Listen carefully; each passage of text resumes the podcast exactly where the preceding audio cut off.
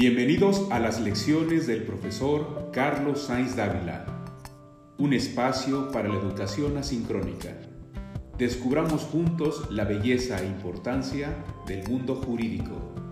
Encuéntranos en YouTube, Facebook y Spotify. Comenzamos.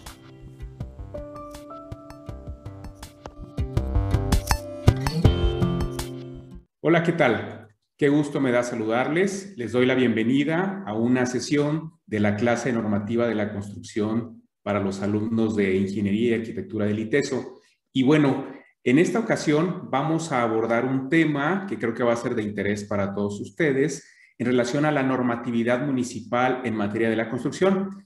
Y lo peculiar de la sesión del día de hoy es que nos hace favor de acompañarnos un profesor invitado, el arquitecto Daniel Lepe, también egresado del ITESO, quien ha desempeñado varios cargos a nivel municipal y estatal relacionado con la construcción. Y bueno, él nos va a platicar un poco sus experiencias acerca de este tema. Por favor, si tienes alguna inquietud, alguna duda, quisieras preguntarle algo al profesor invitado, no dudes en dejar tu pregunta ya fuera en los propios comentarios de este video o bien puedes mandarlos eh, por correo electrónico a carlosainz.iteso.mx o a través del chat de WhatsApp que hemos establecido para esta clase. Por favor, no te quedes con dudas y si tienes algún material adicional sobre el tema que podría ser útil para tus compañeros, también por favor compártelo. Bien, pues con mucho gusto los dejo entonces con el arquitecto Daniel Epe. Me gustaría que esto fuera más que, más que una clase, obviamente, pues una, una plática, una, una charla entre amigos, yo platicarles un poco de la experiencia, eh, los, las cosas con las que en mi ejercicio profesional eh, me he topado, cosas que me han complicado un poco eh, el proceso de obra, cosas que he visto como servidor público que, que se le han complicado a los constructores, arquitectos, ingenieros, gestores, y de ahí, este, pues ir platicando, ir, eh, si tienen alguna duda, que me vayan interrumpiendo, que me vayan preguntando eh, lo que se les vaya ocurriendo y bueno, pues lo vayamos platicando con toda eh, soltura, ¿no? Y, este, y bueno, pues sin más, yo les diría, bueno, no sé si alguno de ustedes ya les ha tocado construir algo o, este, o ayudar a al, papá o algún familiar que, que, construya, que sea ingeniero, arquitecto y que estén familiarizados pues con el proceso de obra o de diseño.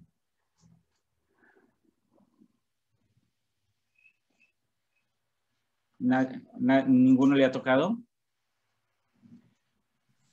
A mí sí. ¿Sí? ¿Cómo, cómo ha sido tu experiencia? ¿Qué, qué, este, ¿En qué has podido apoyar? Pues ahorita, de hecho, estoy ayudándole, un tío mío trae una obra, trabaja en obras públicas, pues. Muy bien. Hay una obra de pavimentación en, la barca, entonces a veces voy para allá y le ayudo con croquis o pues cualquier cosa que me pida. Ahora, de, obra pública básicamente ha sido sí. tu experiencia. Muy bien, pues está, está padre, está interesante. ¿Alguien más eh, de obra pública o privada? ¿No? Bueno, eh, a mí me gustaría partir de eh, un tema que tiene que ver con el diseño, porque cuando pensamos en, bueno, pues somos arquitectos, llega alguien a encargarnos el proyecto de su casa y empezamos a diseñar alegremente eh, dentro de, lo que nos piden los clientes, vamos a ver el terreno, vemos este, las necesidades y a veces cometemos el error, digo, ahora que se utiliza mucho en mis tiempos, no había tantos cotos y tanto, este, tantos fraccionamientos con reglamentación interna. De alguna manera eso nos ha ayudado como arquitectos porque nos hace ver que hay ciertas reglamentaciones, hay ciertas cosas que tenemos que cuidar en el diseño, es decir, no podemos diseñar como si estuviéramos en, en el cerro sin ninguna restricción, sino que tenemos que respetar y empiezan a aparecer palabras como servidumbres, restricciones, alturas, algunos te restringen materiales en fachadas, colores incluso. Eh, y son temas, son cosas que eh, antes de empezar el diseño eh, tendríamos que empezar a ver. Y yo diría, antes de empezar a poner una raya en el papel, incluso si te piden algo que no sea una casa habitación, empezar con el dictamen de trazos, usos y destinos. Es decir, qué sí te permiten hacer y qué no te permiten hacer, porque luego se dicen, ah, bueno, pues yo quiero hacer un autobaño, diseñame algo muy padre, y empiezas a diseñar y empiezas a, echar rayas, y cuando tienes el proyecto, es, perfecto, vamos a empezar a construirlo, resulta que el predio eh, no tiene esa factibilidad de uso y tú ya le invertiste tiempo, si no es que el cliente ya te pagó el proyecto y, este, y resulta que no se puede, ¿no? Y empieza ahí un calvario para ambos, ¿no? Para el dueño y para, y para ti como proyectista, porque pues no tomaron en cuenta que el uso que querían no se podía eh, hacer, el destino que querías darle al, al, predio, pues no se, no se permite, ¿no? Entonces, es importante que empecemos con, con el dictamen y podamos decir, bueno, pues quiero eh, oficinas y resulta que no se pueden o este, están condicionadas a ciertas cosas, ¿no? Ciertas eh, características. Y eso te va a ir eh, ayudando a ti y a tu cliente, pues a ir definiendo. Entonces, lo primero, yo diría, este, empezar con el, el dictamen de trazos, usos y destinos. Y el segundo paso que te pide la autoridad municipal básicamente es el alineamiento y número oficial. Más que el alineamiento, eh, que no es más otra cosa más que decir cuánto tienes de frente, que tú ya sabes con tu escritura y, este, eh, y el número oficial que te va a tocar, básicamente a ti como proyectista lo que te va a decir son las servidumbres y restricciones que tiene el predio. Eh, y bueno, pues finalmente la incertidumbre, me supongo que igual ya la saben, pero bueno, lo voy a repetir, es, este, es la restricción que tienes de construcción al frente del predio. Si está en esquina, tienes una restricción frontal y una restricción lateral. Este, hay fraccionamientos que tienes este, restricciones eh, frontal, lateral y posterior, depende del fraccionamiento, pero siempre hay restricciones. Y esas es muy muy difícil que las puedas evitar o eliminar, a menos que ya estés en una sola zona consolidada, es decir, que sea una zona vieja, por ejemplo, el centro, que es pues, cuál servidumbre, ¿no? Todas las casas están construidas a paño, o una, una zona, es decir, no sé, oblatos, que ya ha sido invadida eh, por, por los vecinos, y bueno, ahí hay otras formas de, de, de alguna manera por consolidación o por imagen urbana, decir, bueno, ya la mayoría invadió y te, te, pueden permitir invadirlo, pero finalmente yo digo que para, para empezar un proyecto necesitas este, por lo menos el dictamen para saber que lo que te están pidiendo es, es posible construirlo en ese lugar. Y segunda, que el, el, alineamiento, eh, pedir el alineamiento que es las restricciones que tienes para construir. ¿Cuántos metros tengo que dejar por fuerza al frente sin construir y cuántos atrás? Y con eso, este, igual te van dando los coeficientes, que no sé si ya están eh, familiarizados con, los famosos COS y CUS, coeficiente de ocupación del suelo y de utilización del suelo, ¿no? Y entonces ahí te marcan el porcentaje del terreno sobre el que puedes construir, que es el de ocupación del suelo, y el de utilización, que es el porcentaje, por lo general es el doble de, del COS este, de construcción que puedes utilizar eh, eh, o, la cantidad de metros cuadrados que puedes construir y eso ya, te permite jugar un poco con dos niveles. Cuánto, básicamente el, el o el coeficiente de utilización del suelo lo que te, lo que te dice es cuántos niveles casi puedes construir, ¿no? Este, hay fraccionamientos que tienes restricciones de altura o de niveles. Entonces, hay fraccionamientos que te dicen es habitacional y no puedes construir más que dos niveles y hay una restricción de altura de 8 metros con todo y tinacos, etcétera, ¿no? Entonces, esas, esos eh, pequeños detalles que uno podría pensar, pues luego te dan al traste cuando ya estás con tu proyecto casi terminado y, este, y resulta que, que, ya cuando lo llevas para autorización, pues hay que hacerle modificaciones, ¿no? Entonces es importante empezar a diseñar eh, tomando en cuenta ya las restricciones que de por sí la autoridad te va a marcar. No sé si hasta ahorita hay alguna pregunta, alguna duda. no sé si voy muy rápido, este, váyanme platicando. ¿Todo, va bien? Yo tengo una duda. Por ejemplo, en el caso de que se construya malamente, no considerando el uso de suelo, ¿se puede hacer un dictamen después para cambiar ese uso? Es muy difícil. Eh, yo diría, o sea, por reglamento no se podría, el uso de suelo te lo marcan desde el plan parcial de urbanización. Y ese uso de suelo, eh, en algunos municipios eh, existen consejos edilicios de desarrollo urbano, le llaman. Finalmente yo les llamo y me ha tocado participar este, eh, en algunos de ellos, pues es un consejo para aprobación de, de, cosas ilegales.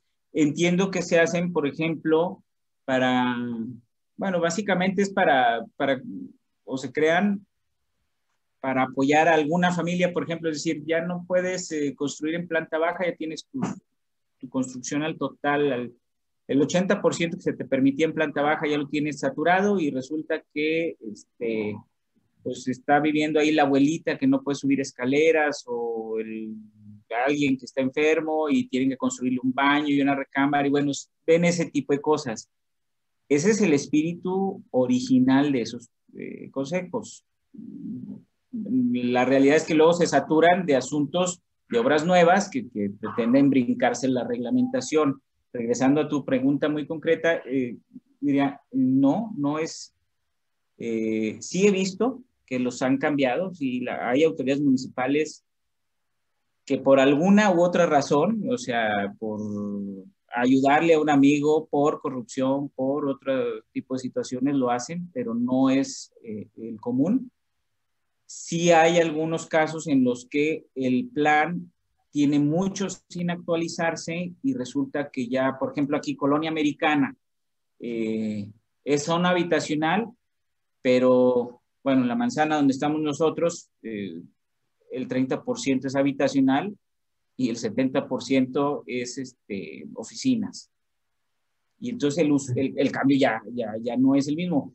Eh, sí, hay alguna, puedes pedir una revisión y lo que hace es eh, obras públicas o planeación, depende del municipio, cómo esté estructurada obras públicas, manda una, hacer una revisión, se hace y ya sería, bueno, pues ya se consolidó con otro uso este, y se te puede dar el cambio, ¿no? Pero eh, es complejo, es tortuoso eh, y, y, además si, si, si, no es factible y a fuerza lo quieren sacar, pues no sé, les tarda mucho y, y, y genera otros temas, ¿no? Que yo diría que como arquitectos deberíamos eh, tratar de evitarlos eh, o de un inicio, si, sabemos que es difícil el uso o es un uso contrario al que marca el plan, tratar de tramitarlo antes de empezar a, a generar el proyecto o a generar la obra, ¿no? Si el cliente, a, pesar de todo eso, dice, yo soy amigo del presidente y, yo lo saco porque lo saco, bueno, nada más saber y el que lo entienda que que va a ser tortuoso el proceso, ¿no? Y legalmente, ¿qué es lo que influye? Digamos que yo lo saco antes de hacer el proyecto, o sea, ¿qué es lo que influye para que me den el sí o el no? o sea, la verdad es que quiero saber eso por si alguna vez me dan un terreno o algo así, saber si, si es factible hacer como vivienda vertical en un lugar donde es, no, o sea, no solamente hay comercio o cosas así. o sea, ¿en qué, qué es lo que depende? Está muy padre tu pregunta porque básicamente todos deberíamos conocer eh, los planes parciales de organización. Y en el plan parcial te marcan usos, destinos, coeficientes, eh, las vialidades hasta velocidad de proyecto, eh, todo lo que viene en, el reglamento de, de, zonificación y en el código urbano. Yo digo, no tenemos que aprendernos el código urbano, a menos que te dediques ya a estar ahí en Prodeur, una cosa de esas, pero bueno, yo como arquitecto diría, no me sé el reglamento, eh, no me sé el código urbano de PAPA, pero sé que ahí puedo encontrar la respuesta cuando tengo un problema de este tipo y sé que lo que sí tenemos, aunque no seamos urbanistas, lo que sí tendríamos que hacer es darnos una embarradita de eh, cómo leer eh, los planes parciales, porque los planes parciales son públicos, algunos municipios como Zapopan, como Guadalajara, Tlaquepaque, no sé si Tonalá, pero este, por lo menos esos tres municipios, entiendo que en su página los, los puedes encontrar, eh, ah, en la página de internet puedes eh, revisar usos de suelo, este, coeficientes, y si hay algo que no te checa, que, parece, que, que creas que pueda revisar, eh, ya puedes solicitar el dictamen de trazos, usos y destinos. No son, eh, no son trámites ni complejos ni caros. Y con ese dictamen ya te pueden decir, eh, ya, ya, te dice la autoridad si te permite o no te permite el uso específico que tú quieres. A veces el uso de suelo, es decir, yo, yo quiero poner, no se me ocurre, una mueblería en Avenida Patria. Y bueno, pues el uso de suelo perfectamente te lo da pero resulta que eh, la superficie del predio que, que, tienes no te da por superficie. Dice, oye, este, porque te van a pedir cajones de estacionamiento, te van a pedir, este, quizás, depende del uso, ¿no? Pero hay usos que te piden incluso un patio de maniobras, etcétera, etcétera, ¿no? Entonces ya el terreno no te da para tanto. Eh, entonces, hay veces que el uso de suelo sí te da, pero la superficie del terreno ya no te la da. Ahí es donde empiezas como a poder empezar a, evaluar si el proyecto te da o no, o si, este, si la puedes pelear, digamos, por así decir, o no en el ayuntamiento. Pero ¿qué te lo da? Pues el, plan parcial, que es un documento legal. Digamos que finalmente el plan parcial se autoriza por los, eh, digamos, diputados municipales, que son los regidores. El presidente municipal, los regidores, avalan con base en una consulta pública que se supone que se debe de hacer y se hace, pero que es una consulta que desde que yo era estudiante hemos peleado, es una consulta que se hace con ganas de que no participen, ¿no? Se pone ahí la consulta en el en el, en el Palacio Municipal, en alguna delegación, ahí algo eh, se pega en algunos planos y pues, ahí, ahí sí sabes, ahí si quieres y nadie se entera, se enteran los interesados y bueno, este, se aprueban básicamente, yo diría lastimosamente, con, con muchas eh, inexactitudes, ¿no? Eh, pero bueno, partiendo de ahí, el plan parcial es lo que deberíamos de conocer porque es lo que te va a marcar eh, servidumbres, restricciones, usos, este, alineamientos y, todo eso, ¿no? Ah, ok. Gracias, profe. No, ok. Continuando con este tema, fíjense, eh, hay una instancia, porque uno puede decir, bueno, yo conozco algo de reglamentación, pero la verdad es que no, pues no es nuestra chamba, pues no, no somos abogados y sí somos arquitectos, pero bueno, nuestra chamba está en construir, en pegar ladrillos, en diseñar y no tanto en bronquearnos con el municipio y si a quién le toca, si a obras públicas y demás. Bueno, hay una instancia que no sé si ya platicaron con Carlos Romero, pero bueno, o ya platicarán con él, eh, pero existe la Procuraduría de Desarrollo Urbano, eh, que está cuadra y media de los arcos de, Avenida Vallarta, muy cerquita de la Minerva. Es una institución que a mí me parece que es eh, de muy rescatable en términos de la atención que te da como ciudadano y de lo que te resuelve. La Procuraduría de Desarrollo Urbano lo que hace es atender conflictos entre un particular y el municipio o gobierno del Estado. no resuelve problemas entre particulares, es decir, no, no se mete a ver que si el vecino me invadió dos metros o, construyó algo que no me gusta, eso, eso no lo ve. Solamente ve asuntos de conflicto entre un particular y, la autoridad. Y puede ser un asunto de conflicto o una autorización mal dada, es decir, que tú como vecino digas, oye, me autorizaron al lado de mi casa que es habitacional, eh, pues no sé, una vinatería o, un colegio, ¿no? Este, o un, un taller de torno y es 100% habitacional mi, casa y aquí tengo ya el problema de los camiones, de los coches, de los proveedores, este, el ruido, etcétera, ¿no? Ese tipo de, situaciones las ve, sí las ve la Procuraduría y es una instancia eh, totalmente gratuita que te puede asesorar perfectamente. Tienen abogados, ingenieros, arquitectos, especialistas en cada uno de los rubros. Entonces, si algo no conocen, eh, sin problema pueden acudir ahí, los atienden muy bien. En mi experiencia, este, a mí me ha ido muy bien, incluso como servidor público yo he ido a que me asesoren este, algunos encargos que he tenido.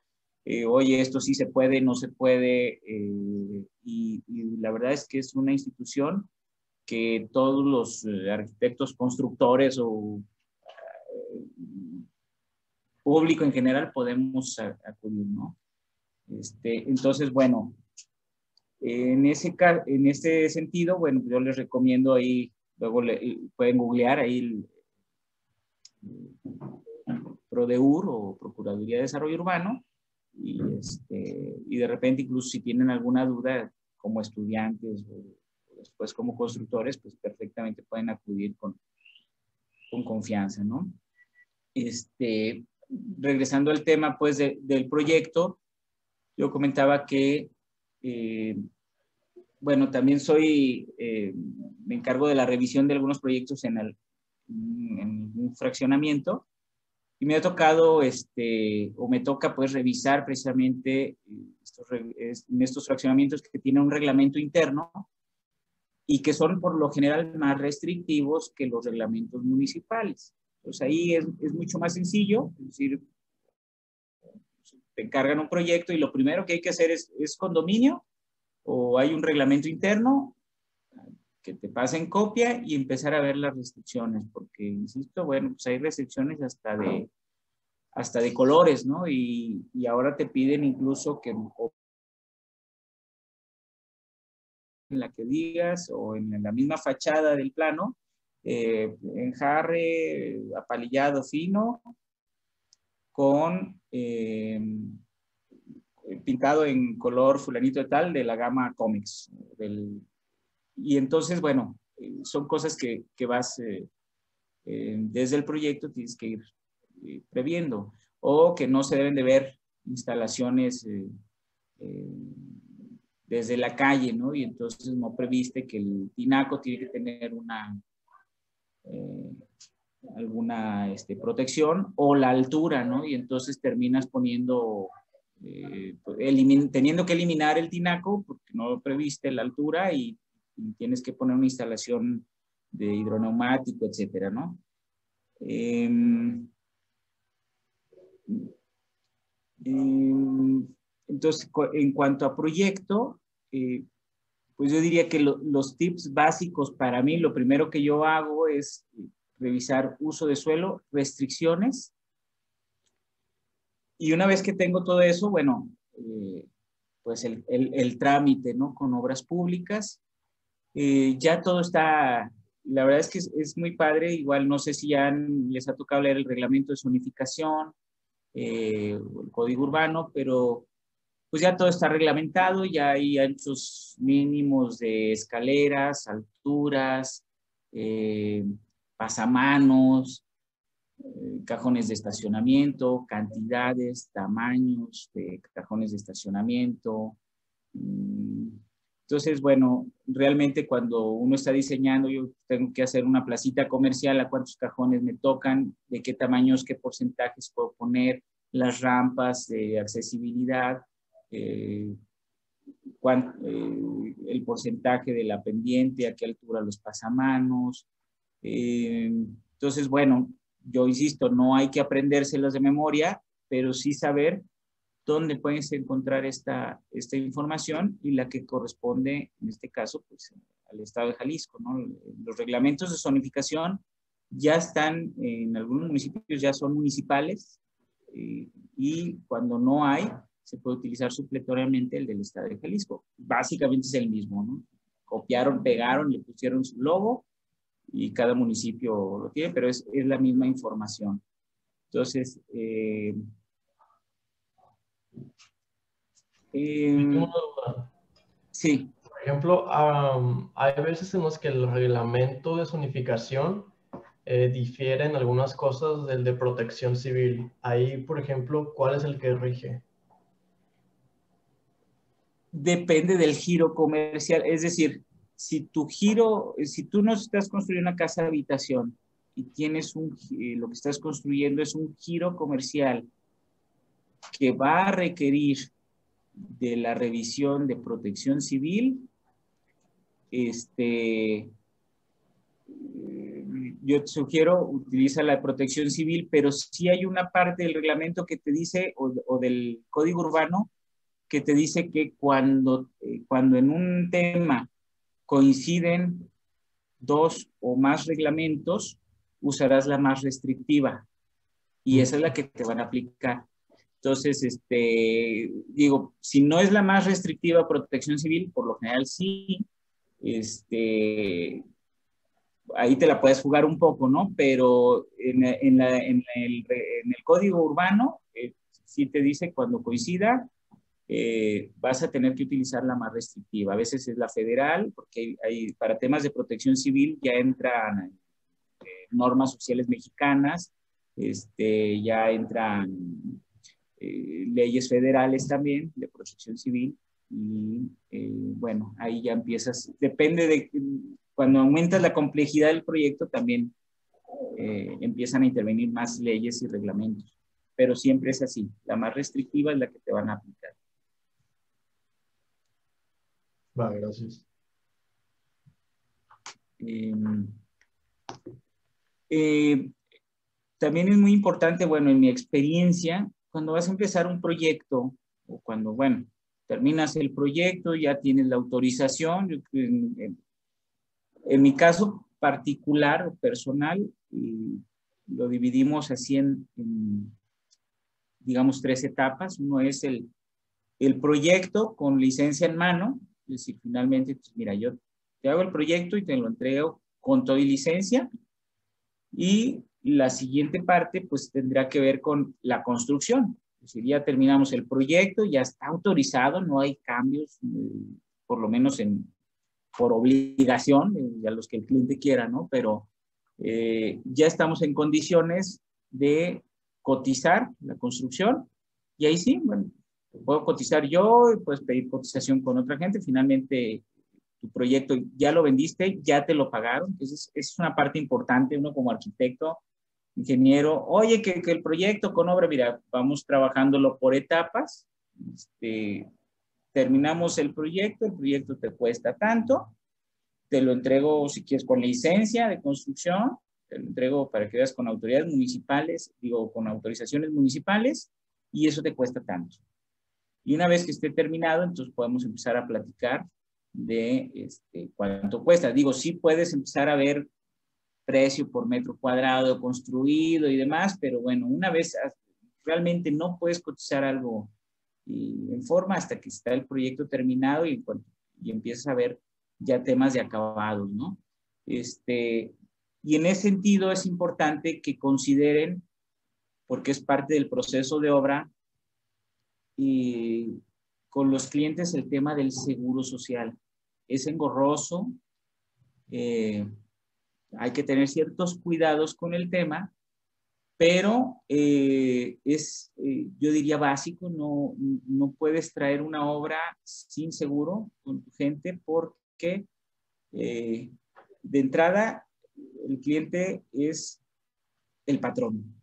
O si tú tienes, tú eres el constructor y tú dices, bueno, yo voy a ser el patrón, el cliente es obligado solidario, también es, tiene responsabilidad. Entonces tiene que tener claro el cliente que es un tema que yo no veo conveniente eludir, además de que, bueno, si ustedes ya tienen un equipo de trabajo, pues sabrán que con el seguro social, con las cuotas del seguro social también se cubre para el trabajador eh, el tema de la pensión. Eh, por lo general los albañiles no tienen un trabajo fijo, un fijo, entonces van cotizando su, su pensión conforme les van o no dando seguro social.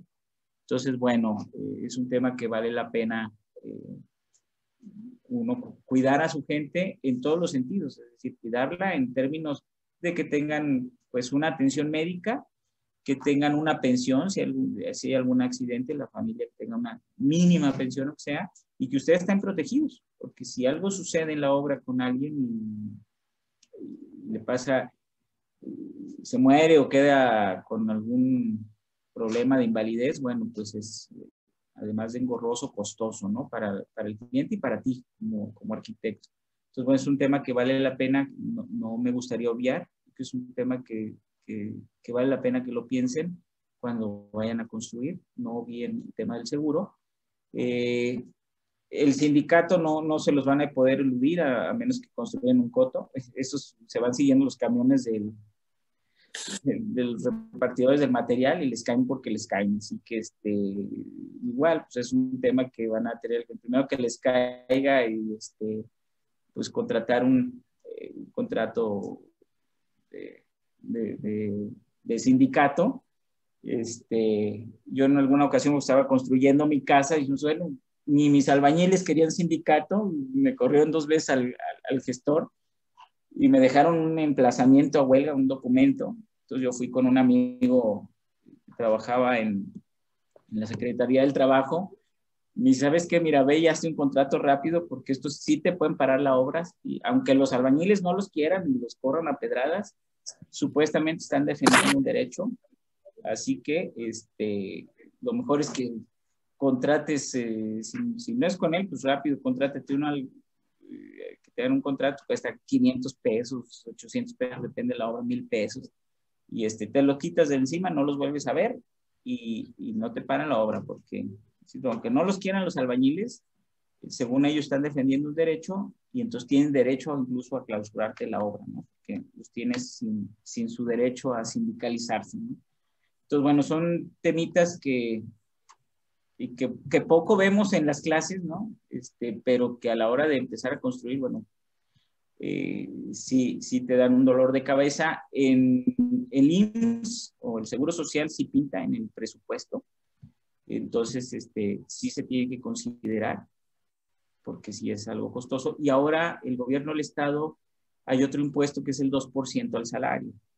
También eh, antes tendrá unos 3, 4 años que se está, se está cobrando en casa habitación, porque bueno, en obra pública nunca te lo dejan ir, ¿no? Siempre es, pues, ellos mismos te lo están contratando, te, te piden que, que, les compruebes el 2% del salario, pero en obras eh, privadas ya también em, están empezando a llegar notificaciones, entonces tú de repente ya la obra terminada y te habla tu cliente, oiga, me está trayendo un requerimiento de, de X cantidad, porque que debemos, pues que debemos, ¿no? Y resulta, pues no se consideró este, que hay ese, impuesto estatal que ya, ya eh, como sacas licencia municipal, pues también piden tanto el Seguro Social como, como el gobierno del Estado un listado de licencias otorgadas por los municipios y con ese listado pues empiezan a mandar a sus notificadores si es que no te has acercado con ellos a hacer los pagos. ¿no? Entonces, eh, el del 2% del salario no impacta tanto en, en el costo total del, del, presupuesto que tú tengas, pero el del IMSS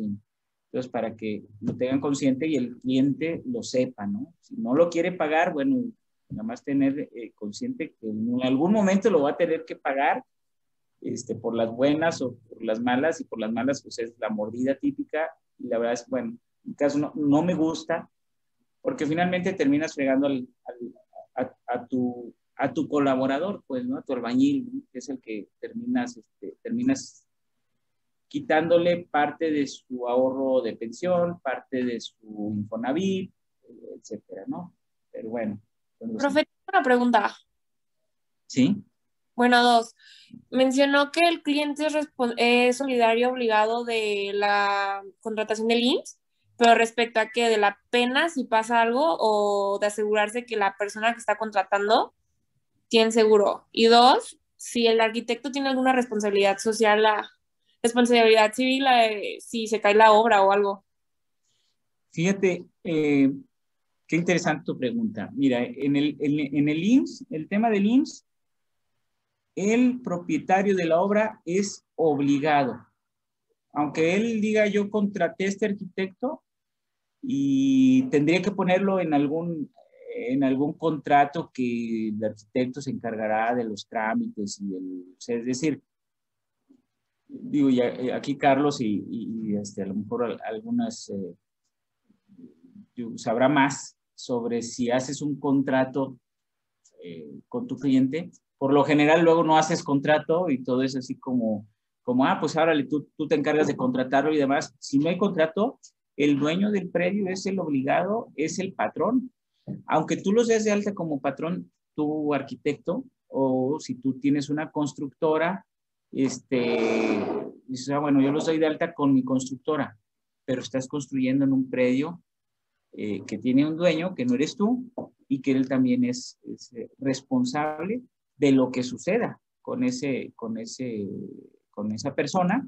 Y si algo le sucede, bueno, pues de pagar las indemnizaciones, ya sea porque perdió un ojo, perdió un brazo, perdió la vida, este, o gastos médicos, etcétera, ¿no? Entonces, eh, si a menos que esté en un contrato, y eso sí, no, no sabía decírtelo bien, pero entiendo que a menos que estés eh, con un contrato en el que especifiques bien que la constructora se hará cargo de todos los trámites, este, el cliente es, es, obligado, ¿no?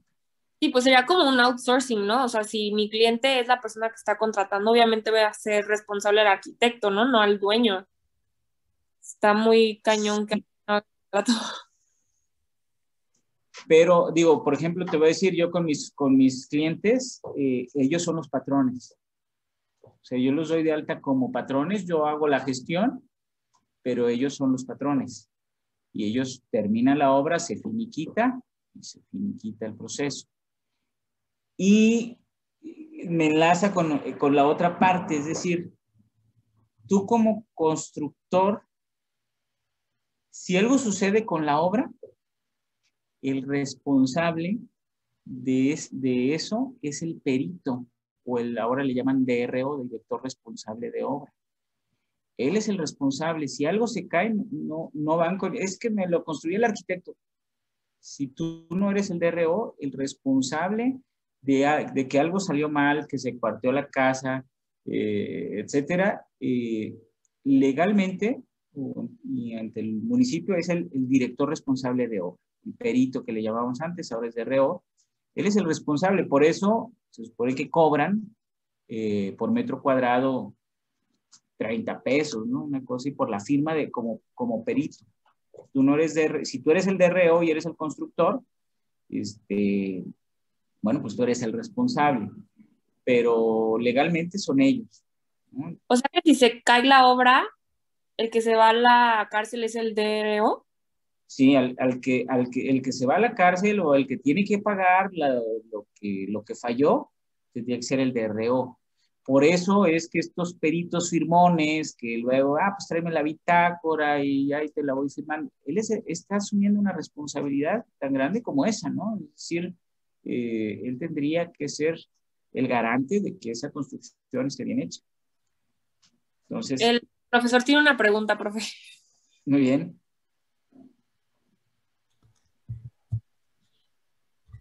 Hola, perdón, nomás así rapidísimo. Es que aquí nada más tendríamos que entender, hay diferentes dimensiones de responsabilidad, eh, Cami.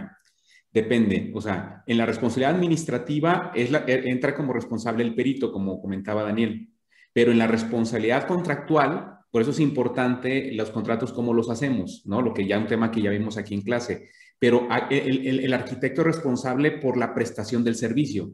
Es decir, si en el contrato se establecieron los lineamientos sobre los cuales iba a ejecutar la obra, o se dijo en el contrato, o se hizo un anexo al contrato, o se dijo vas a ejecutar conforme a los planos que te voy a proporcionar, y entonces se deriva que, el, accidente, digamos, o, el problema con la obra se dio por no sujetarse a esos lineamientos, entonces ahí nace otra responsabilidad contractual por el prestador del servicio, es decir, con el arquitecto.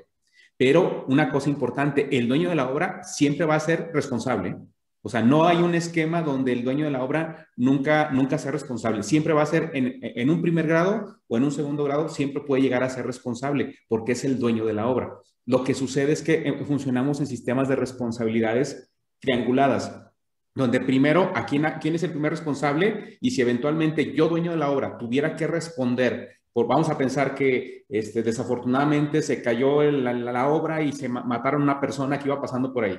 Bueno, el dueño de la obra va a tener que responder por esa parte. Y después él va a poder repetir contra él, dependiendo qué fue lo que derivó el daño, contra el arquitecto o, y, sin, y obviamente también contra el propio perito, porque él tenía que estar revisando, el perito del ayuntamiento tenía que estar revisando constantemente que la obra se haya ejecutado conforme a los planos que fueron autorizados por el ayuntamiento. Entonces, o sea, una cosa es lo que dice el papel y otra cosa es que estemos vigilando, de ahí la importancia de las bitácoras, ¿no? O sea, que, porque te van dando una radiografía de que se va ejecutando conforme se dijo en el, plano que te autorizó el ayuntamiento. Ahora, por otro lado, para no, no, tomar mucho tiempo, el tema del IMSS, ¿se acuerdan lo que vimos eh, cuando invitamos a Carla, que nos explicaba el tema laboral y el tema de seguridad social? Ok, el, tú mencionabas la cuestión del outsourcing, Camila. El outsourcing es un esquema que, por cierto, está, no se han escuchado las noticias, está ahorita la discusión, quieren penalizar ese tema del outsourcing. El primero de mayo, reforma, profe. ¿Ah, ¿Mande? El primero de mayo ya entra la reforma. Ajá, bueno, hay ahorita algunos eh, voces políticas que dicen que hay un convenio con empresarios y que probablemente se lo lleven al siguiente año, no sabemos. El chiste cuál es que el, outsourcing es donde yo, eh, eh, yo soy la constructora y contrato a un prestador de servicios de personal, o sea, un outsourcing, que ellos sean los que contraten a los albañiles, vamos a pensar.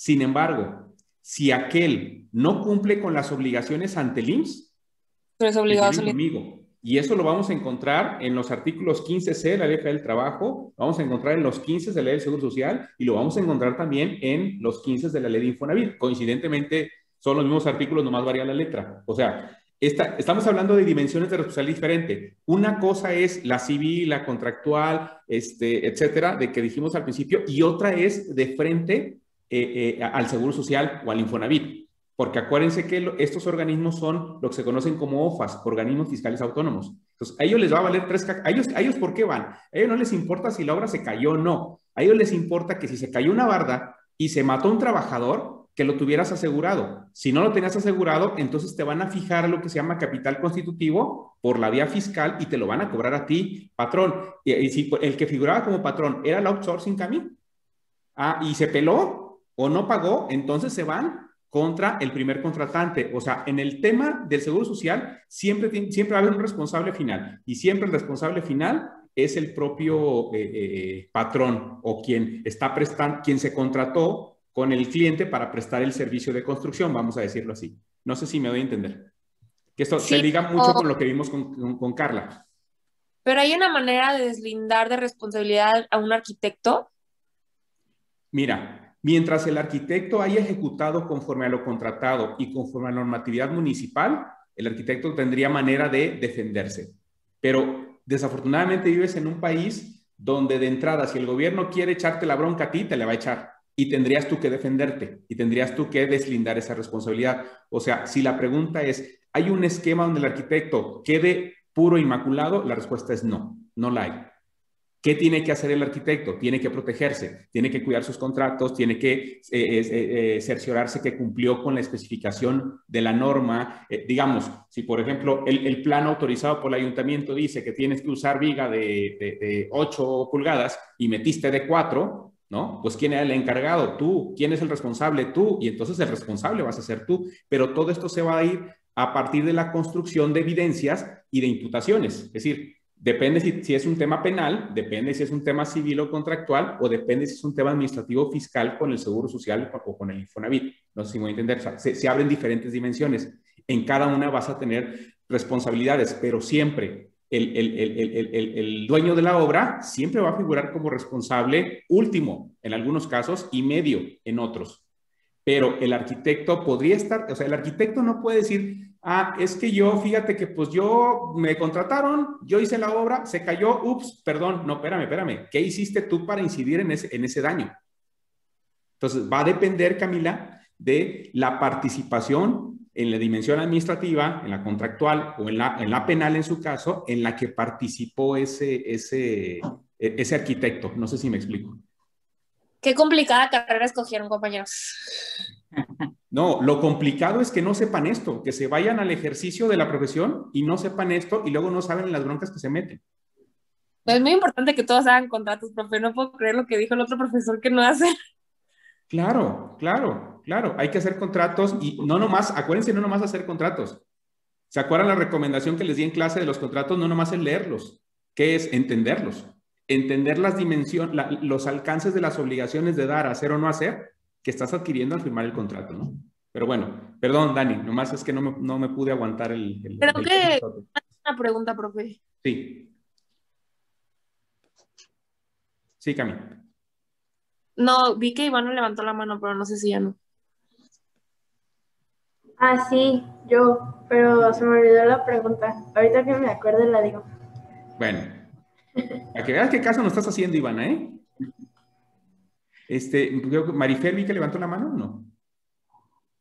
¿No? Ok, bueno, perdón. Adelante, Dani, ya, me desaparezco. No, al digo, al contrario, seguimos hablando de contratos, seguimos aprendiendo, ¿no? Eh, y ciertamente es un país en, el que eh, no acostumbramos a hacer contratos o eh, ah, hay que hacer un contrato y bájalo ahí de internet. es decir, nos falta mucho, creo yo, para poder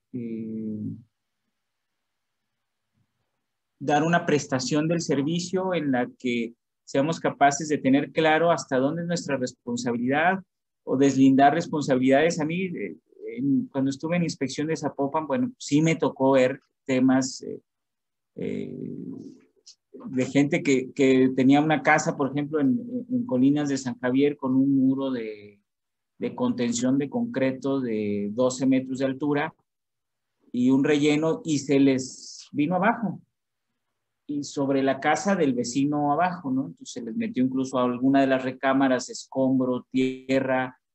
Eh, allí, aprendí yo la importancia de tener un contrato, porque finalmente la autoridad municipal inmediatamente, cuando sucede una cosa de esas, inmediatamente lo primero que hace es ir, ir a clausurar. Entre que son peras o manzanas para que digan, estoy haciendo mi trabajo, ¿no? ya para qué clausura, ¿no? Más bien, eso tendría que haber sido antes, tu inspector debió haber visto que no estabas eh, teniendo este, tus sistemas de seguridad o tus arneses para los eh, albañiles o en este caso la, construcción, ¿no? Pero en el caso específico este, que el vecino de, de, abajo, bueno, pues era un dueño de, de agencias de autos, este, entonces perfectamente tenía sus abogados, metió sus abogados, y bueno, el que terminó pagando todo, porque el de arriba pues era un constructor de casas, este, finalmente el que terminó pagando todo fue, el perito y el constructor del, del muro, ¿no? Es decir, el, dueño pues finalmente los hizo que pagaran todo eh, porque tenía un contrato. Entonces, si, no lo hayan dejado a él con la bronca sola, eh, y, finalmente lo que, lo, lo que hizo fue pues, hacer valer sus contratos y eh, obligar tanto al perito como al, al constructor que pagaran pues la limpieza y el volver a hacer el muro, que fueron varios millones, ¿no? Entonces... Profe, como cuánto, perdón, como cuánto tardan en, des, como que en decir quién fue el culpable? Eh, o sea, ¿es cosa de meses o días? Depende mucho de lo que logren presionar o, de lo que estén de acuerdo.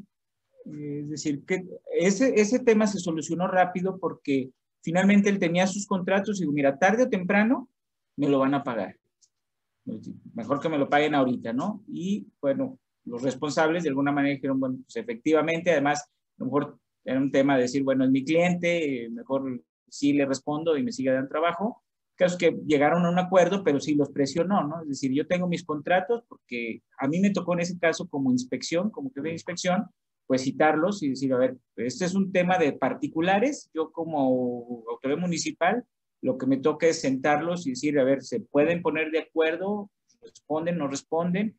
en principio el otro, el, dueño de la casa que, tuvo, que afectó, digamos, no la que tuvo la afectación, sino la que se le derrumbó el muro, eh, quería deslindarse, o sea, no hay forma de deslindarte, es tu muro de contención, no tuviste la precaución y en principio, ante la autoridad municipal, tú eres el responsable. Si tu contratista, este, ya es un problema tuyo con tu gente que contrataste, pero la propiedad es tuya, tú eres el responsable y si algo hubiera sucedido, este, o sea, aplastado a alguien, la responsabilidad es de él. Es decir, finalmente es como cuando le prestas un coche a alguien, ¿no? Y, este, y, atropella a alguien, pues tú eres el dueño y no lo ibas manejando, pero tú eres el dueño, ¿no? Entonces de repente, bueno, ya, ya no me voy a meter en cosas de abogados, si no acaba de regañar Carlos, ¿no? Pero es un poco eso, es decir, tú eres el propietario del predio, eh, y tienes responsabilidad. ¿Y cuánto se tarda? Pues puede tardarse quizás años y los otros se empecinan en no, este, en no querer pagar o, en que no puedo pagar. Este, pues sí, es, es un tema que puede llegar a ser largo, tortuoso, y en primera instancia, pues quien paga es el dueño el dueño del predio, tendría que pagar si los otros no responden. En lo que se deslindan las responsabilidades, él tendría, tiene que este, pues, resarcir el daño. Este, eh, no sé si quedó más o menos la, la pregunta. En ese caso pues, fue, fue, muy rápido porque, bueno, todos accedieron y, él hizo valer sus contratos. Me supongo que estaban muy bien hechos, ¿no? Entonces, este, yo creo que eso, eso le, le funcionó. Y en mi experiencia,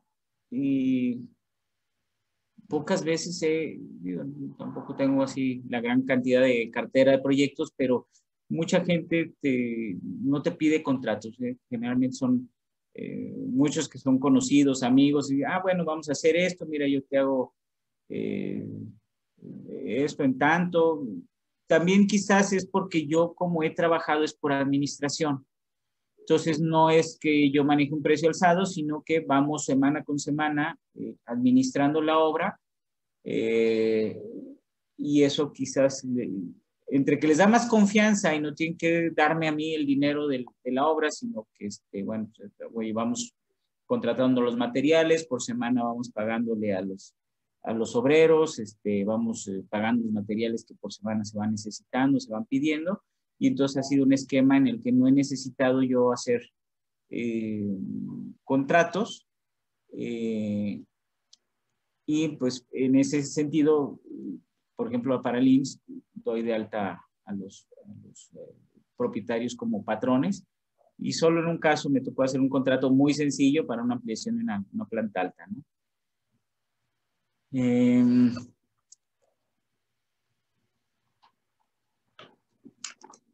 ¿Qué otras instancias, no se me, se me escapan algunos temas? Eh, ya les hablaba yo de Prodeur para, para temas de, de conflictos entre particulares con la autoridad municipal o estatal, eh, conflictos con, con, un plan parcial, con usos de suelo, con, con reglamento de construcción. Eh, y también está SEMADET. Eh, hacia la administración pasada se hicieron algunos cambios antes en el gobierno del Estado eh, a través de, la Secretaría de Infraestructura y Obra Pública, CIOP.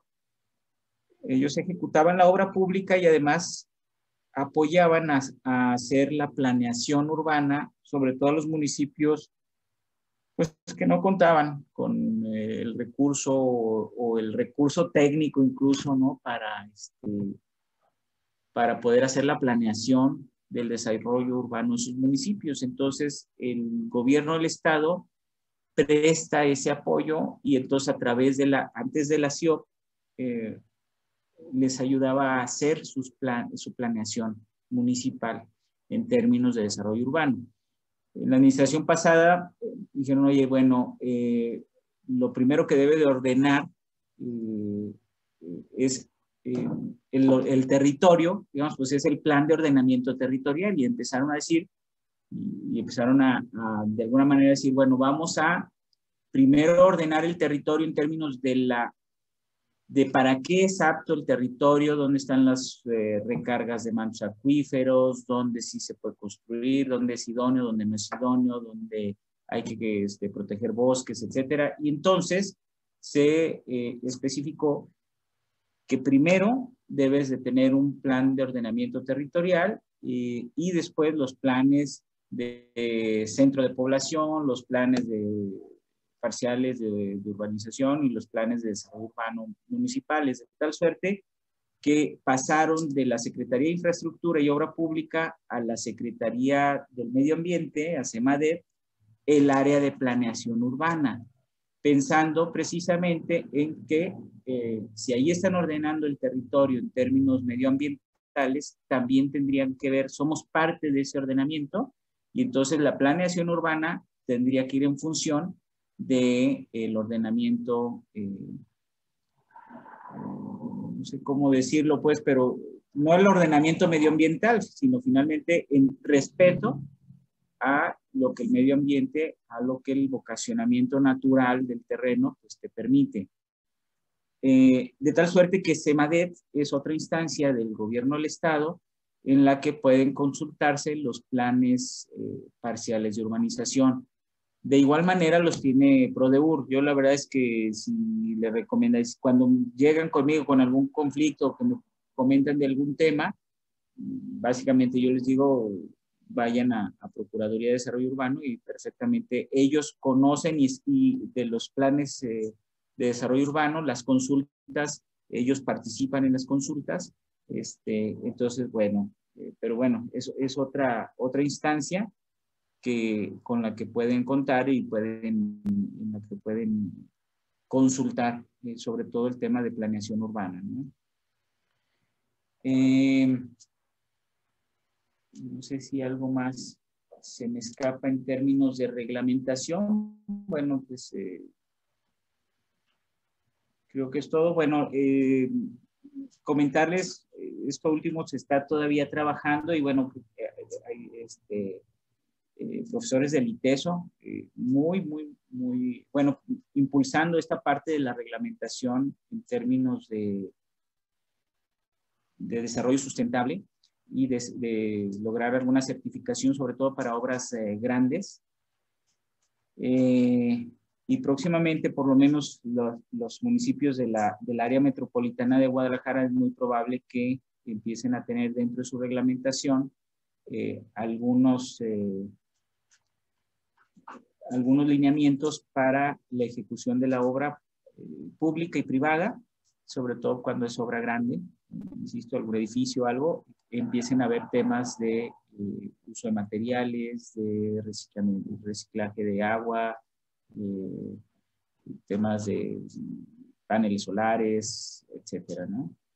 Entonces, yo creo que este año lo, lo, someterán a consulta y quizás el próximo estén en, en proceso de, de, autorización si las nuevas administraciones municipales no, no dicen otra cosa, ¿no? Que este, tendrá, es un tema que ya les va a tocar a, a los nuevos alcaldes y a veces eso, eso atora un poco el, proceso. no sé si hay alguna, si aquí alguna, alguna duda, algún comentario.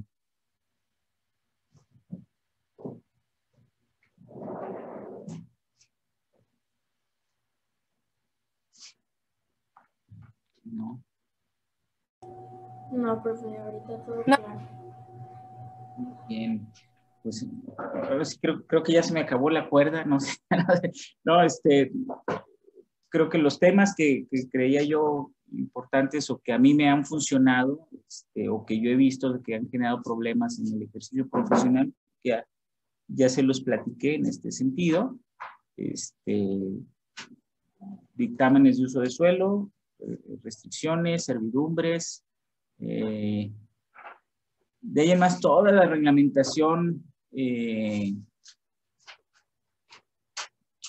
de alguna manera cuando la lleven cuando lleven su proyecto a, obras públicas a revisar pues ahí ahí este, ahí la van a aplicar son cosas sencillas desde que cómo ventilar superficies de ventanas también eso está reglamentado, ¿no? Entonces, este, qué tan grandes deben ser las ventanas de acuerdo a la superficie que vas a ventilar por ahí, eh, etcétera, ¿no? Yo digo, sí es bueno conocerlo, pero realmente, eh, yo digo, no, un día sí puedan ver el reglamento de unificación, darle una ojeada, sobre todo para que ubiquen cuando les pidan algo y necesiten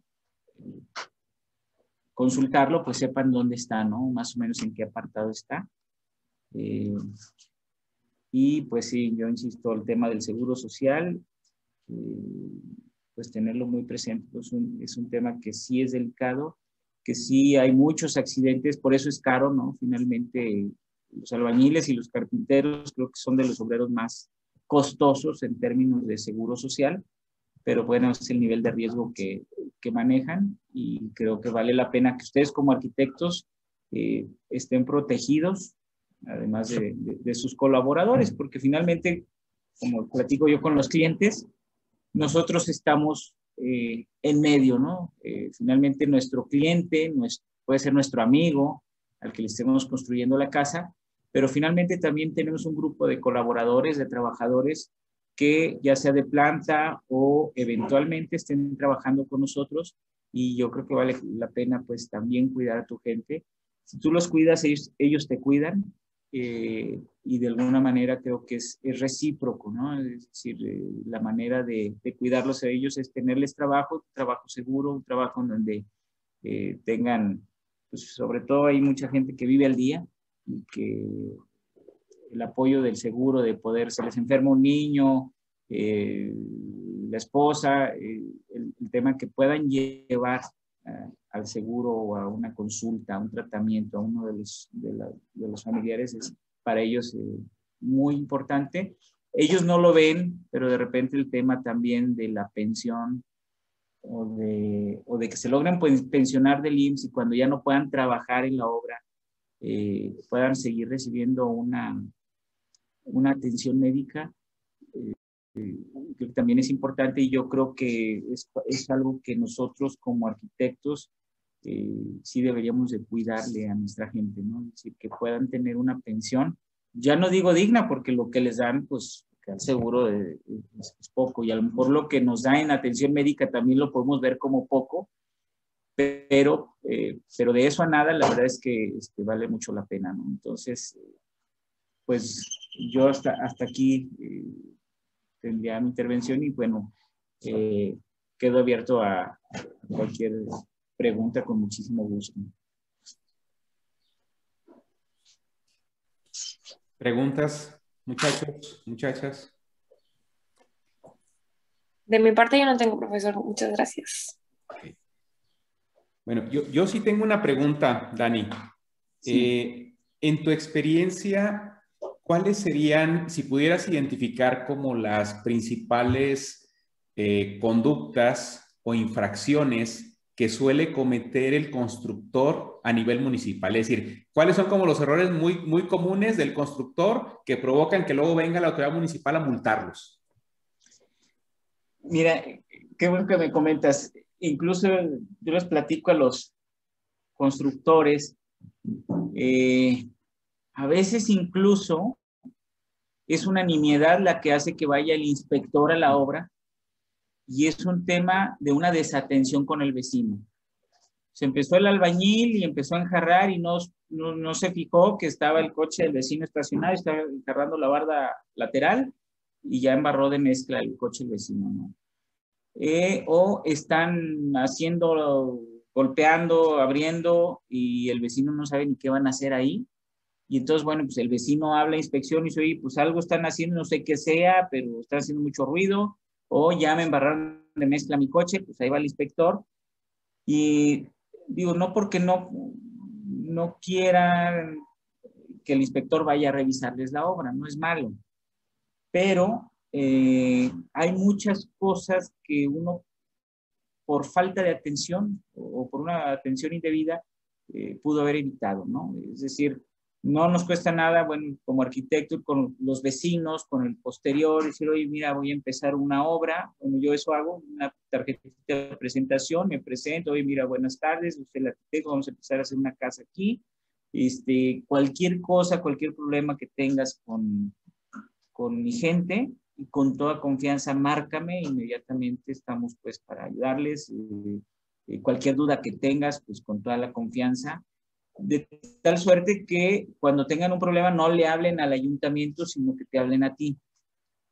Eh, ¿Por qué? Porque hay veces que incluso el perito no fue a firmar la bitácora y como ya están ahí, pues hay que revisar todo. Hay que revisar el proyecto, hay que revisar que tengas la pancarta, que tengas la bitácora y resulta que por mala suerte ese día el perito ya se había pasado una semana de no firmarla y ya te dejaron mínimo la multa por no, eh, por no firmar la bitácora. ¿Por qué? Porque el inspector también uno lo entiende que está yendo eh, a revisar una obra señalado y, y, lo que él quiere es que digan si fue y si hizo su trabajo, ¿no? Y si encontró algo mal, pues deja el acta para que digan, mira, sí fue y dejó un acta por, por la pancarta, que no tenía la pancarta, que es la lona esta con los datos del perito, de la obra, etcétera o la bitácora no estaba actualizada y ya te dejó una infracción, ¿no? Entonces, eh, un tema importante, sí, vayan con los vecinos, eh, contáctense con ellos, pongan sus datos de contacto en la pancarta para que si alguien tiene una duda, este, pues la aclare con ustedes y no con el ayuntamiento, ¿no? Este, que es más engorroso. Insisto, no porque haya que tenerle miedo al ayuntamiento ni a las supervisiones municipales, sino porque nos, ahorra tiempo y dolores de cabeza. Este, problemas muy comunes, eh, más que otra cosa, eh, si estás respetando tú el proyecto autorizado, el problema más común es que o no tienes el, la bitácora en la obra porque se te ocurrió que el perito, como es firmón, este, se lo llevas a su oficina o, o, no ha ido el perito y bueno, te dejan una infracción, eso no es motivo de clausura, no es motivo de, mayor cosa. Este, que te falta la pancarta, que es la lona esta que pones con los datos del propietario, del número de licencia, del perito, etcétera. Eh, problemas graves, cuando digo graves que son motivo de clausura, invasiones a restricciones y a servidumbres. Invadir la servidumbre, además de que es una multa cara, eh, amerita la, la, clausura de la obra. Entonces, eh, si antes de empezar ah, pues que dice el cliente, bueno, pues, ¿por qué no crecemos la recámara del frente un poquito más sobre la cochera? Al cabo, mira, pues en lugar de los dos metros de jardín o los tres metros, pues para hacer un bañito. Es algo que parece sencillo, pero es la servidumbre, es la restricción. No se puede, no es autorizable eh, y te va a meter unos dolores de cabeza porque si lo logras arreglar, es complejo, eh, mientras lo arreglas ya estás clausurado y tienes que estar clausurado y la multa, insisto, es cara. Entonces, este, salirse el proyecto autorizado, mm, por lo general el cliente luego te presiona, oye, hay que hacerlo rápido, eh, no te da chance de gestionarlo. Sí, eh, por lo menos revisar que no sea restricciones y servidumbres y a lo mejor hacer la aclaración, la servidumbre es la, la, superficie que debes dejar sin construcción, o sea, sin techar en, en un área, ¿no? Sobre todo es al frente de la, del, del, predio. Y la restricción pareciera que es, es, lo mismo en la parte de atrás, pero en realidad la restricción se habla, es, tiene que ver con la altura. Tus patios no pueden ser mayores, las bardas de, tus de tu patio atrás no deben ser mayor a 3 metros eh, y oye, pues vamos a hacer un bañito aquí en el patio y demás, o en la planta alta, pues construyen un bañito para la recámara en el patio. Eh, no es autorizable a menos que el vecino ya esté construido así y que al hacer eso no, no, este, no dejes de garantizar la ventilación y la iluminación de otras áreas, ¿no? Entonces, eh, son temas que sí son dolores de cabeza para los constructores y para los clientes luego, entonces, bueno, eh, yo diría como, como tip, eso sí evitarlo eh, y antes de hacerlo, que digan, bueno, el de enfrente ya lo hizo, el de un lado, etcétera, tramitarlo o ver con el cliente, decirle, mira, eh, yo lo puedo hacer, pero es sobre tu cuenta y riesgo porque no, es, no es algo sencillo. o no es algo que luego este, pueda ser autorizable. Eh, y otro tipo de, problemas, las, sobre la servidumbre, por lo general te marcan eh, una superficie de área jardinada y casi nadie la respeta, pero ese casi nadie la respeta es mientras tienes la habitabilidad. ¿Me explico? Decir, mientras, es decir, te, te pueden marcar 30% de área jardinada al frente y no es en toda tu cochera, es 30% debes de garantizarlo sobre el área de servidumbre. Tú tienes 3 metros de servidumbre, en esos 3 metros por todo el frente tienes que tener el porcentaje de área jardinada. Tú puedes decir, a mí me pasó en, Chapalita, oye, yo es que tengo una jardinera al fondo de la, de la cochera. Pues sí, pero está fuera de la, de la servidumbre, esa no te la puedo tomar en cuenta. Entonces hay que romper losa para cubrir el porcentaje de área jardinada que ya tenías autorizado. Entonces, cosas que parecen sencillas, no, aquí cámbiame la jardinera y demás, eh, pues también se convierte en una multa y en algo que tienes que pagar, porque ya, ya colaste la losa, hay que pagar por demoler, por retirar y ponerle pastito, por lo menos hasta que te dan la, la habitabilidad al municipio y te dice, ah, efectivamente, ya está, ya construiste como, ya terminaste de construir como te autoricé, está la habitabilidad, y ya después el cliente eh, le pone cemento, le pone piso, pero eh, tú como constructor sí tendrías que eh, asesorarle. Yo diría casi desde el proyecto tener como un proyecto muy definido que le guste.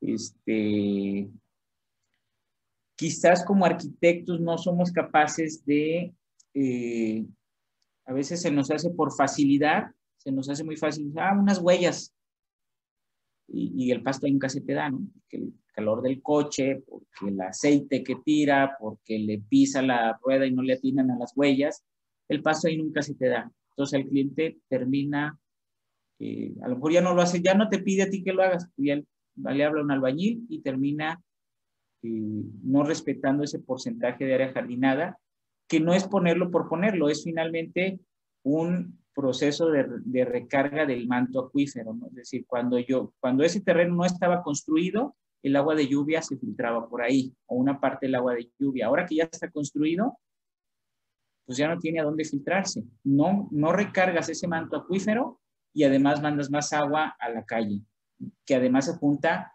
con el colector de aguas negras por lo general. Entonces, hay un tema también medioambiental ahí que quizás por falta un poquito de, ganas de diseñar, este, se nos va. Eh, entonces, recomendación, pues sí, diseñale un jardincito frontal o unas, unas eh, jardineras este, bonitas que, que pueda él respetar, que le guste al cliente respetar para que logren este, dejar esa área jardinada que es importante. Para, para, la ciudad es importante y, para, para, ahora sí que suena trillado, pero hasta para el planeta es importante que estemos recargando esas zonas. Pues casi, casi eso es lo que, lo que yo vería como los errores más comunes. Este, y un contacto muy, muy, muy directo con los vecinos, que estén tranquilos, que les des tranquilidad tú como constructor y, este, y respetar restricciones y, este, áreas jardinadas y servidumbres, ¿no? Ok, muchas gracias, Daniel. Yo para, si me permiten, solo para concluir, eh, comentaría brevemente lo siguiente uno, resaltar la importancia de sus contratos como arquitectos o como constructores. ¿A qué se obligan con el cliente?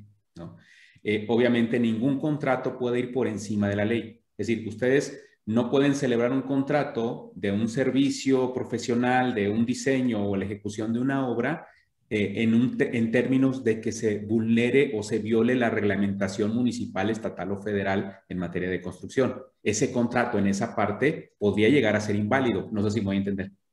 O sea, pongo el caso que comentaba ahorita Daniel. Si la normativa te establece que un 30% del área del frente tiene que ser jardinada, ¿no? Entonces tú no puedes, o sea, tú, tendrías que celebrar tu contrato con tu cliente de, de hacerle la ejecución de esa obra pero respetando la reglamentación municipal. O sea, si tú en tu contrato le pones, no, yo te voy a tapizar toda la cochera, ¿no? De cemento, este, sin respetar esa parte, en ese, en ese, en ese, en ese puntito podrías tú tener problemas después. O sea, ¿qué necesitas? Conocer un poco la reglamentación eh, eh, municipal y que tus contratos se alineen a eso. La forma más sencilla es que tú pongas una cláusula en tu contrato y donde, donde tú te obligas a ejecutar la obra, pero sujetándote a, los, a la normatividad municipal en materia de construcción. No sé si me voy a entender. Entonces, si el cliente te pide A, B o C que no se sujeta, tú esa misma cláusula te ampara a ti para poder soportar el por qué no vas a ejecutar esa parte de esa obra como te lo pide y que entonces eso no lleve a un incumplimiento de tu parte de ese contrato. No sé si me voy a entender. Entonces ahí lo, importante de, de, de, esta parte. Segundo, yo creo que es bien importante lo que comenta, eh, lo que comentas Daniel en cuanto a la comunicación con los vecinos, pero si eventualmente ya no se dio o te toca el vecino que aunque lo tomes en cuenta es conflictivo, eh, hay instancias eh, legales sin tenerse que ir a juicio, sin tenerse que ir a pleito, que nos sirven para mediar o para conciliar esos, esos temas. Ustedes, si lo buscan en Internet, lo van a encontrar como ELIJA, que es el Instituto Jalisciense de Justicia Alternativa.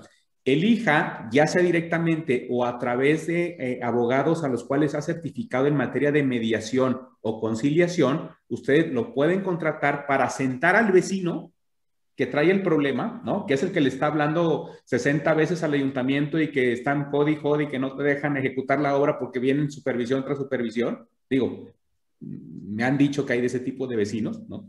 Entonces, ¿qué haces? Puedes acudir a esta instancia directamente al hija o con uno de sus mediadores o conciliadores este, autorizados y invitas al vecino a que se siente a mediar y ellos el trabajo que hacen es buscar una solución mediada. No es un juicio, es sumamente rápido y es sumamente económico. Entonces tienes esa otra este, posibilidad para que tu obra no se, no se, no se atore o no se detenga. Entonces, eh, y tercero, vamos a pensar que ya te llegó el ayuntamiento y ya te multó una vez por una cosa, por la bitácora, por lo que tú quieras y gustes. Todas esas multas deben seguir los principios constitucionales y legales de fundamentación y motivación. En mi experiencia muy personal, se los comparto, la mayoría de los ayuntamientos no cumplen con ese requisito, no fundan y motivan bien sus actas. ¿Por qué? Porque el que viene a supervisar es un ingeniero o es un arquitecto, no es un abogado y no termina de entender bien esta parte. Entonces, ¿qué pasa? Que es común que cometan errores desde la orden de inspección, desde cómo circunstanciaron los hechos que después van a ser motivo para imponer la, sanción, la multa, etcétera. ¿Qué quiero decirte con esto?